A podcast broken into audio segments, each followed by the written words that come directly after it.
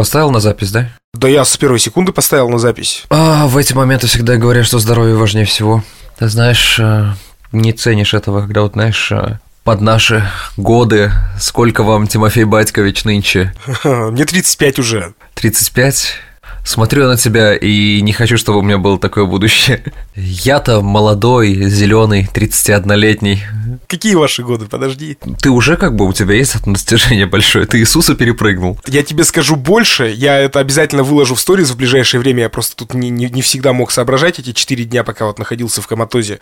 Я пока болел, пересмотрел «Иронию судьбы» или «С легким паром». Это сколько тебе заходов понадобилось, чтобы пересмотреть ее? Ты, ты говоришь пересмотрел, как будто бы это, я не знаю, Санта-Барбара из 1028 серий. Ну, слушай, ну, ну он же двухсерийный. Что ты сейчас мне сказал? Ты сказал, он двухсерийный, ты вторую серию воспринимаешь как полноценное продолжение? Да. Слушай, а ты давно крестился вообще, как бы, вот, вот как бы? Стоп, стоп, стоп, подожди, а ты имеешь две в виду серии, которые вот э, сняты Ильдаром Рязановым? Но ты имеешь в виду вторую, которая новая, снятая... Нет, нет, э, вот Рязановский фильм, там две серии, а есть еще продолжение, снятое Бекмамбетовым в 2007 году. А, я думал, ты Бекмамбетова как вторую серию берешь и говоришь две серии. Нет, нет, Риз- Рязановские две серии. Я думаю, Тимофей на старости лет 35 вообще кукухой поехал, думаю. Сегодня, кстати, день пожилого человека, э, я не знаю, как у вас, у нас в России. Поздравляю, Тимофей. Спасибо, я ждал, я ждал этого поздравления. У нас в 30 только начинается нормальная жизнь, молодость, вот, поэтому мы как бы здесь... Я, знаешь, что хочу сказать-то вот по поводу Иисуса? Я был в шоке. Жене Лукашину и э, Наденьке по 34 года в этом фильме.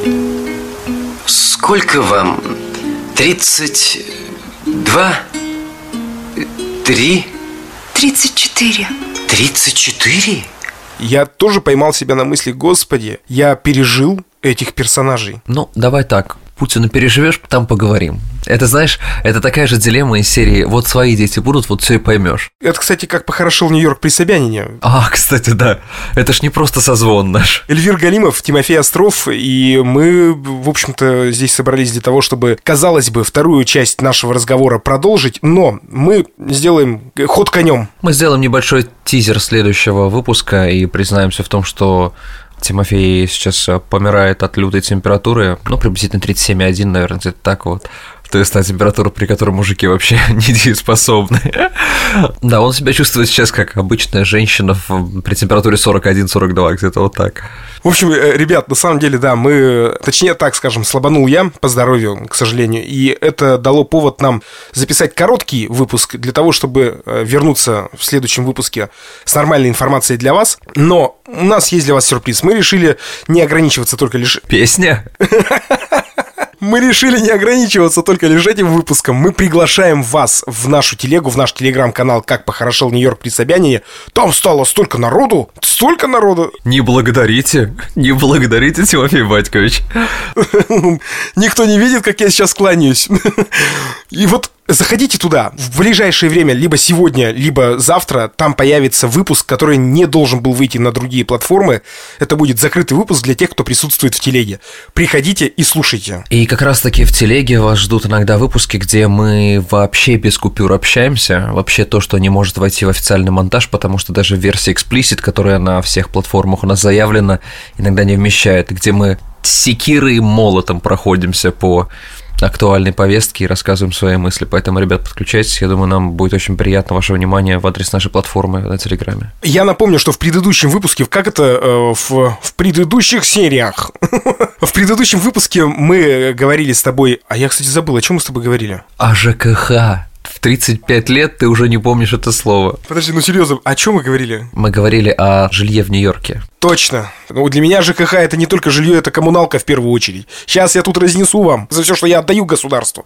В общем, мы говорили о э, жилье в Нью-Йорке и должны были в этом выпуске говорить о самом дорогом, в том числе, более подробно жилье. Из чего складывается цена? Вид на Манхэттен или вид с Манхэттена? И, наверное, в принципе, я думаю, что мы в новом выпуске заденем тему не только нью-йоркского жилья, а в целом возможности проживания в других э, регионах. И ты знаешь, мне безумно хочется наконец-таки ответить на вопрос, который очень много-много раз задавали, какие минусы в Америке, откровенные, не просто такие, знаешь, вот, а, мне не нравится, что здесь сникерс с фундуком.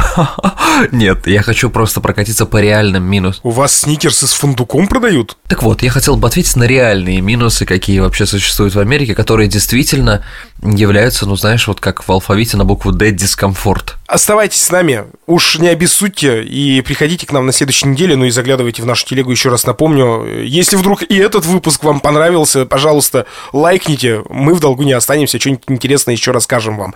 Это «Как похорошел Нью-Йорк при Собянине», Эльвир Галимов, Тимофей Остров, Нью-Йорк, э, США, если вдруг кто-то забыл, и Екатеринбург, Россия. Эх, был бы я в одном городе, я бы как-нибудь себе термос-то с чаем бы принес, а так, знаешь, только лови мои американские обещания. Лови мои американские вайбы, у нас принято так это говорить. Тимофей, ты сегодня довольно токсичный. И по анализам, и в жизни, да?